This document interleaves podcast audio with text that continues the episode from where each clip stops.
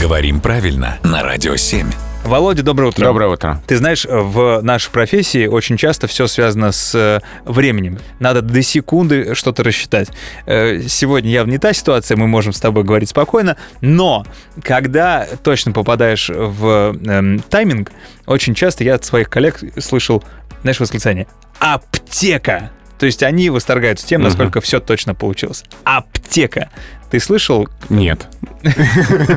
Может, потому что я частенько опаздываю? Может быть, в этом дело, но т- как тебе вообще выражение? А, хорошее выражение, но понятно, что это дальнейшее развитие выражения точно как в аптеке, да, точность как в Это аптеке. лишние там слова, давайте просто говорить аптека. Ну, язык, да, стремится от всего ненужного избавиться. Ну, а почему вот так? Понятно, потому что э, аптека связывается с местом, где там очень точно дозируются лекарства, да, как-то все точно отмеряется. Мне кажется, это раньше так было. Ну, Сейчас раньше, да, уже не конечно. совсем так. Когда там микстуры, порошки, снадобья разные, там Ага. нужно положить именно такую щепотку, не знаю, там э, засушенного языка змеи, Да. чтобы И у тебя... но- ножек летучих мышей. Да, чтобы тебя пронесло, но не до конца.